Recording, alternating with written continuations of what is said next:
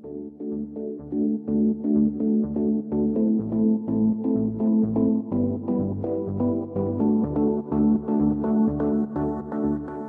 pessoal, sejam todos bem-vindos ao canal Sala de Estudos, o seu canal do conhecimento, agora também em podcast. Eu sou o professor Donizete Paiva e o tema de hoje é preço. Sim, preço, mas não preço dos produtos. Na verdade, estou pensando em preço das pessoas. Todo mundo tem seu preço. Existe uma frase que fala isso, né? Todo homem tem seu preço. Ou ainda uma outra frase que fala: você não vale nada. Será que é isso mesmo? Por que, que a gente associa isso, né, os preços que seriam associados a produtos, a gente associa isso a pessoas? Porque a gente vive num sistema uh, econômico baseado na economia de mercado. E a gente, e nós, enquanto agentes econômicos, nós ofertamos alguma coisa e recebemos por isso. Portanto, nós também temos um preço. Né? Então, por mais que possa parecer estranho isso, quando a gente oferta algo no mercado, a gente quer receber algo em troca e este é o nosso preço. Mas o que temos para ofertar no mercado? Você pode achar até estranho o que eu vou falar aqui, mas se você for pensar, nós, enquanto agentes econômicos, assim, o que, que nós temos de fato para que a gente possa ofertar no mercado que as pessoas queiram, as pessoas, as empresas queiram, né? e elas queiram nos remunerar por isso. Olha, se a gente for pensar, a gente tem, por exemplo, o nosso corpo. Vai falar, nossa, mas está vendendo o corpo? Ué, isso sem juízo de valor. Né? Isso acontece no mercado. Entretanto, assim, tanto é que você tem, por, por exemplo, né, é, modelos vivos. Então, você tem lá um modelo que vai posar para alguma pessoa, porque ela vai fazer uma pintura, vai fazer uma ilustração, e ele ganha dinheiro mostrando o seu corpo. É desta forma. Então, é isso que ele oferta no mercado e recebe é, em troca. Outra coisa que a gente pode ofertar no mercado é a nossa imagem. Né? Então, se você pega, por exemplo, a Gisele Bündchen, né? A imagem dela enquanto modelo é o que vende bastante, né? associada à moda e tudo mais. Então, é, as pessoas pagam por esta imagem. Da mesma forma, você pode vender a sua voz. Sim, você pode ser um cantor. E aí é a sua voz que as pessoas estão interessadas, você canta muito bem. Ah, mas não é só isso, né? Além da voz tem a imagem, assim, é que você às vezes você faz um conjunto de coisas, né? Não é que você vende só um, só um elemento, né? Você vende outras coisas. Você vende também o que você, assim, o que você pode ofertar também é o seu conhecimento. Então você vai lá, olha, vamos supor que você fosse um neurocirurgião. Você é um especialista no assunto. E aí, por você ter esse conhecimento, quem precisar do seu serviço, você vai cobrar por isso. Quanto mais especialista você for e menos gente tiver para competir contigo, maior o preço que você consegue cobrar. É assim como funciona no mercado de produtos. Né? Então, o, o seu conhecimento, dependendo da atividade que você vai fazer, ele é fundamental.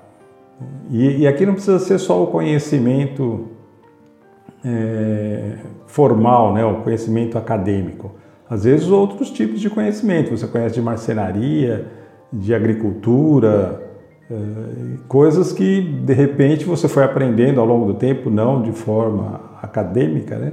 mas é um tipo de conhecimento que às vezes você pode vender e ganhar com isso.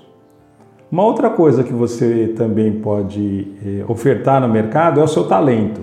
Todo mundo tem um talento. Né? É claro que nem todo mundo consegue descobrir isso a tempo. Tem uns que conseguem descobrir isso antes, outros conseguem eh, descobrir isso mais tardiamente. Mas você, de repente, tem talento para tocar piano. Então você fala, oh, as pessoas querem me ver tocar piano. É, esse é o meu talento. Ou você joga futebol. Tem tanta gente que joga futebol e nem tantos talentosos assim. E aquele que tem muito talento tende a se destacar e ganhar muito dinheiro é, com essa sua atividade. Uma outra coisa também interessante que a gente pode ofertar no mercado é o, o, a nossa rede de relacionamentos. Se você é uma pessoa muito bem relacionada, é, o mercado tem interesse de ter contato com a gente. É, é a questão de você pegar nos influencers. Né? Os influencers, eles acabam vendendo isso. Olha, tem um monte de seguidores, as pessoas estão aqui, elas, elas dão curtidas naquilo que eu, que eu comento, aquilo que eu faço, e é isso que ele acaba ofertando no mercado e, e acaba recebendo recursos é, para isso. Então, olha a, a gama de, de elementos né, que a gente pode ofertar no mercado. E uma coisa também essencial que a gente poderia ofertar no mercado, mas aí isso vai depender de quem tem e quem não tem, é capital. Se você tem recursos financeiros, você fala assim: ah, eu não quero ofertar nada, eu só vou ofertar o meu capital e, o cap... e as pessoas vão me remunerar pelo meu capital. Esse é o melhor dos mundos, né?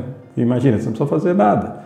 É só você pegar o seu capital, empresta no mercado e depois o mercado te remunera. Então todo mundo às vezes quer chegar nesse, neste patamar. Mas assim, eh, se nós ofertamos todas essas coisas, a gente precisa estabelecer um preço. E aí eu falo assim, quanto que nós valemos? Qual que é o nosso preço? Como é que a gente determina esse preço? Assim como a gente faz com os produtos, olha, a gente pode pensar da mesma forma.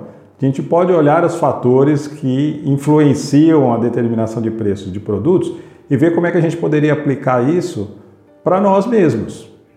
Né? Vamos dar uma olhadinha nisso daí. Um primeiro elemento que a gente tem que prestar atenção é a questão do macroambiente.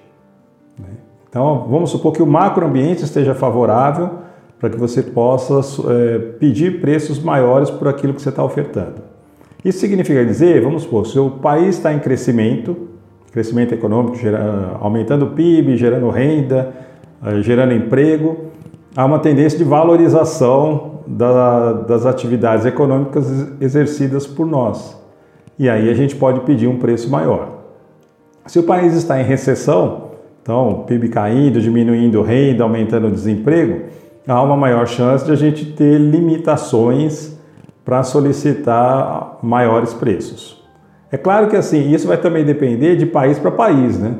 Uma atividade que às vezes é desenvolvida aqui no Brasil, e a pessoa ganha um valor X.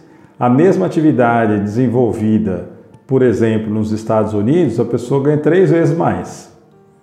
Mas é porque aquele macroambiente é diferente do nosso macroambiente. Então a gente tem que levar isso em consideração. Tanto é que às vezes a pessoa aqui, ela tem uma atividade, vamos supor, né? Ele é um pesquisador. Aí ele ganha um salário X aqui no Brasil. Aí ele fala assim: ah, eu quero ganhar mais. Aí ele vai trabalhar nos Estados Unidos, como por exemplo jardineiro, ganhando mais do que ele ganhava aqui como pesquisador. Porque a realidade lá e a realidade aqui são diferentes, né? Dado a questão do, do macroambiente. Percebe? Lá a renda é maior, então ele tem condições de é, solicitar uma renda maior, mesmo não fazendo a mesma atividade que ele fazia aqui. Então, este macroambiente ele é fundamental. Né? E isso a gente tem pouco domínio sobre isso. Vai depender de um conjunto de fatores, das decisões econômicas do governo, das relações com outros países. Então, é, aí fica meio difícil. Agora, por outro lado, uh, existe a questão do microambiente. Aí é um ambiente mais segmentado, né? É, em, no segmento onde você vai atuar na economia. Pode ser até que, por exemplo, em termos macroambientes, você não, o macroambiente não esteja numa situação muito boa, entretanto, o microambiente específico onde você atua está ótimo. Então, para você ter ideia, porque o macroambiente não significa que todo mundo está se dando mal, né? Porque às vezes na crise tem gente se dando bem e você pode estar nesse segmento justamente que está se dando bem. Então, é, vai depender desse segmento de mercado que você escolheu. É claro que é tudo, é tudo muito dinâmico, né? não é estático, está lá parado esperando. É o mercado. O mercado é dinâmico, ele não é estático. Né? Está sempre em ebulição, sempre em mudança, questões de oferta, questões de demanda, questão de preço, concorrência. Então você está num determinado segmento. Vamos supor que atualmente você identifique que o segmento odontológico, olha, vou fazer um curso de odontologia para ser dentista porque existe um mercado aquecido, né, o segmento está aquecido, as pessoas estão ganhando bastante dinheiro, eu vou investir nisso daí. Só que da mesma forma que você pensa isso, muitas outras pessoas também podem pensar assim. E aí vão aumentar significativamente a oferta deste tipo de serviço no mercado. E se aumentar muito a oferta nesse tipo de mercado, a remuneração tende a cair. Então aquilo que você imaginava que poderia dar muito dinheiro, de repente não está, poxa, mas não valeu a pena tal. Mas é porque o mercado é dinâmico. Então há uma tendência, sim, dos agentes econômicos, nós, buscarmos mercados que tenham melhores remunerações. Afinal de contas, é a forma que a gente vai ter para tentar montar patrimônio e riqueza. Uma outra coisa que você precisa levar em consideração é a análise da concorrência. Então, assim, tem muita gente que faz o que você faz? Se tem, já é complicado porque é, a tendência é a remuneração ser menor. Suponha assim que você não tenha uh, nenhum nível educacional. Sei lá, você fez o ensino fundamental só. Tem um monte de gente que só fez o ensino fundamental. Então, você tem que ter alguma especialização. Ah, eu sou especializado em carpintaria. Ok, mas tem muitos carpinteiros por aí também, tem muitos carpinteiros por aí. Ah, mas aí eu vou fazer uns cursos para me especializar em coisas mais sofisticadas, tal, ou seja, você está buscando um diferencial. Porque você sabe que através disso você elimina parte dessa concorrência. Porque uma coisa é fato, se, você, se aquilo que você oferta tem um monte de gente que oferta, a gente funciona como os produtos, os commodities, né? Porque assim, se eu tenho várias opções de comprar o produto e ele é igual, né, de certa forma igual, eu vou tentar pagar o menor preço possível. Então é aí onde a gente tenta se destacar e, e para poder estabelecer um preço é, diferenciado. Uma outra coisa que você deve levar em consideração é o que, que os seus consumidores esperam de você enquanto produto ou serviço. Se você não tem isso claramente, é, fica difícil você fazer uma boa negociação. Então, quando você, por exemplo, está procurando um emprego, você sabe claramente o que o seu empregador quer, pelo menos o básico do que ele quer. Você vai saber um pouco melhor a partir do momento que você começar a trabalhar na empresa dele. Então, quando ele busca lá um determinado tipo de funcionário, ele coloca um perfil do funcionário e já deixa, inclusive, uma referência de preço. Aí você olha lá e fala, poxa, eu me encaixo aqui nessas, nesses quesitos que ele está solicitando. Aí você olha aquele preço, pô, esse preço aqui me interessa, vou me candidatar. E outras pessoas vão fazer isso, faz o processo ali de, de seleção, recrutamento e seleção, e de repente você é contratado, aí você vai para a empresa. Aí você vai entender um pouco melhor o que de fato essa empresa queria de você. Tá? Então assim, você teve o contrato e tal, mas só exercendo a sua atividade que você vai saber. E aí pode ser Hum, significa que é sempre assim. Mas pode ser que você chegue à conclusão, se você, puxa, mas eles querem muito mais do que eles estavam, é, do que eles tinham publicado na vaga. E aí, para eu ofertar esse muito mais, eu gostaria de ganhar bem mais. E, em alguns casos, as pessoas desistem, elas vão para outro lugar. Falam, o cara tá querendo, essa empresa está querendo muito de mim, então eu vou, eu vou para outro lugar. Uma outra coisa também que a gente deve levar em consideração é o ciclo de vida do produto. Se a gente se coloca nessa situação de produto, né, que nós estamos sendo ofertados no mercado, será que a gente está obsoleto? Porque a gente precisa prestar atenção nisso. Isso não tem nada a ver com questões de idade. Você pode ficar obsoleto jovem. Se você não, né, não se renovar, se você não buscar ah, atualizações, você também fica obsoleto jovem. Mas, de qualquer forma, é importante você identificar o que está mudando no mercado e tentar acompanhar essas mudanças. É claro que para determinadas coisas, determinadas atividades, você não tem como, né? até por limitações. Vamos supor que você fosse um atleta, né? atleta de, de alto nível.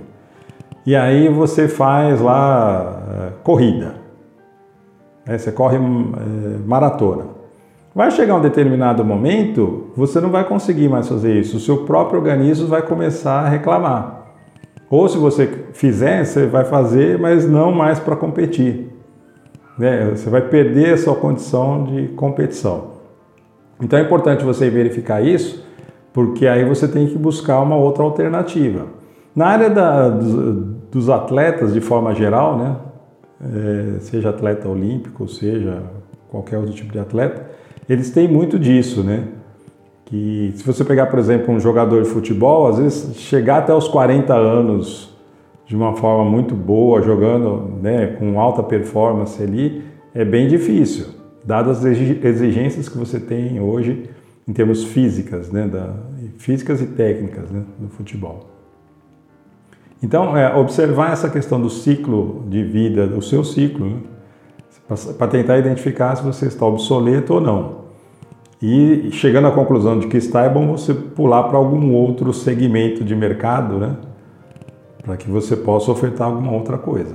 Uma outra coisa que você precisa observar também são seus custos de produção, custos tributários, custos financeiros, deslocamento, tempo.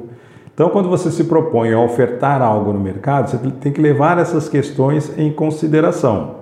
Porque, por exemplo, um empregador, quando ele vai né, contratar você, ele leva em consideração todos os encargos que estão previstos nessa contratação. Então, além do salário que ele vai pagar para você, ele vai pagar mais um conjunto de tributos e encargos, né, fazer o recolhimento disso, que vai estar embutido nesse seu preço. Não é você que recebe, né, como se fosse um conjunto de impostos. Né? Não é que você recebe o seu salário, mas tem toda essa outra barganha. Mas não é, não é isso especificamente que eu estou levando em consideração. Estou levando em consideração assim, para você ofertar o seu serviço, né, a sua mão de obra, você incorre em custos. Você incorre em custos de transporte, você incorre em custos de alimentação, você incorre em custos de, de é, vestimenta, você incorre em custos de relacionamento, né? É, que tudo isso pode fazer a diferença a hora que você está inserido no mercado de trabalho. Então você precisa levar isso em consideração, porque senão pode acontecer o seguinte: você tem um bom salário, mas você tem um elevado custo. E todo o seu salário você acaba gastando com esse seu elevado custo. E aí você não consegue montando patrimônio porque não sobra, não sobra nada para poupança. É, nós, nós temos domínio sobre a determinação do nosso preço? De forma geral, não. De forma geral, nós somos tomadores de preço. Quando a gente faz análise de preço, né? Então você tem lá aqueles que são tomadores de preço, ou seja, o preço está dado no mercado e eu aceito aquele preço e tento me encaixar lá. Então, é, normalmente o mercado de concorrência perfeita, ou seja, tem muita gente ofertando a mesma coisa, ou coisa muito similar, eles têm pouca manobra sobre esse preço. Então, de forma geral, a gente é tomador de preço. Quem está demandando é que determina o preço. Imagina se não, se não seria legal isso, né? Quando você vai fazer suas compras é, no mercado ou numa loja, você determinasse o preço que você está disposto a pagar pelos produtos. Você fala assim, ah, essa camiseta aqui eu pago tanto. Aí você, ah, mas esse tanto eu não vendo. Mas aí como tem tanta gente ofertando o produto, vai, você vai encontrar alguém que vai te vender a camiseta por aquele preço. Porque existe um, um excesso de oferta de produto. Agora, se não tiver esse excesso de oferta, aí você começa a ter maiores vantagens para poder determinar o seu preço. Então, isso acontece com a gente também. Então, se a gente não tem tanta gente concorrendo conosco, você tem maior chance de determinação do seu preço. Mas uma coisa é fato, né? Se você quer determinar o seu preço, além de toda a questão daquilo que você está ofertando, né? Vamos supor que você está ofertando o conhecimento. Então, além de todo o conhecimento e habilidades que você possa ter, né, você precisa, assim como os produtos, você precisa tentar agregar valor. Quando eu falo agregar valor, valor e preço não é a mesma coisa. Né? Porque o valor está muito mais associado a uma percepção de benefícios que o consumidor tem quando ele adquire bens e serviços. Então, quem for contratar você, é, qual é a percepção que ele tem de benefícios nessa contratação? né? porque ele vai pagar algo para você, paga lá o seu salário. Mas além disso, ele está falando assim, ah, paga o salário, mas além da questão técnica, todo o conhecimento que ele tem, ele agrega mais valores. Ele, ele é uma ótima pessoa para trabalhar é, em equipe, ele tem ótimas ideias, ele é inovador, né? está sempre atualizado, é, não vai me dar trabalho. Então, ele pensa num conjunto de fatores né, que vem junto né, de, nesse pacote. Então, tentar agregar valor é fundamental se você quer conseguir elevar, passar a ter um pouco de determinação do seu próprio preço. Imagine assim, você é o empregador e vai contratar uma pessoa. Você tem lá as pessoas com as mesmas qualificações, mesma idade, né? o perfil que você estabeleceu de contratação está ali, está dado. E aí você precisa decidir qual dessas pessoas você vai contratar. Você fala assim, puxa, mas olha, elas são iguaizinhas, ela tem né, toda a experiência, elas é, têm todo o conhecimento e tal, e como é que eu vou decidir agora entre essas duas pessoas? Você pode fazer uma dinâmica de grupo, por exemplo, e através dessa dinâmica de grupo, identificar outras coisas que você considera como valores importantes, principalmente os valores que são estabelecidos para a sua instituição. Porque a sua empresa, né, a empresa ela tem sua, os seus valores. Então, ter funcionários, né, ter colaboradores que compactuem com esses valores é muito melhor do que você ter alguém que vai em choque com esses valores. E falando nisso, é importante a gente identificar também que quando nós pensamos em ofertar nossa mão de obra, nossos serviços, é, a gente também leva em consideração os nossos valores, né, os valores humanos, que envolve valores éticos, valores religiosos, valores sociais, valores políticos, valores culturais. Ou seja, independentemente às vezes do preço que alguém vai pagar pelos nossos serviços, se eles estiverem muito em choque com os nossos valores, é, muito provavelmente a gente abre mão dessa, desse negócio. Porque você fala assim, é ok, o salário é bom, mas isso eu não faço, isso não me interessa porque vai no sentido contrário aos meus valores. Então, isso também é um fator que acaba interferindo nessa sua questão de determinação de preço. E para o lado da empresa, né, ter funcionários que tenham valores próximos daqueles que são praticados na empresa é interessante. Então, isso pode ser um, um diferencial. Por fim, é importante você verificar se você é lucrativo. Como assim, se eu sou lucrativo? É, porque se você oferta sua mão de obra, seu serviço, seu conhecimento, sua voz, sua imagem no mercado, você recebe algo por isso, você tem custos para poder fazer essa oferta. No fim das contas, entre o que você recebeu e o que você gasta, deveria sobrar algo ali. Você fala, ah, mas isso que sobra é a minha subsistência aqui. Fala, tá bom, então você tem a sua subsistência. Mas você consegue guardar um pouco de recurso? Porque senão você só vai estar empatando. Né? Você oferta lá o produto, recebe, né? você, você se oferta enquanto produto, você recebe o pagamento por isso, você tem alguns custos e não sobra nada se você ficar nesse ciclo ao longo do tempo, você não consegue montar patrimônio e não consegue ir para aquela condição eh, fundamental e a mais desejada, que é passar a simplesmente ofertar capital no mercado e deixar de ofertar você mesmo no mercado.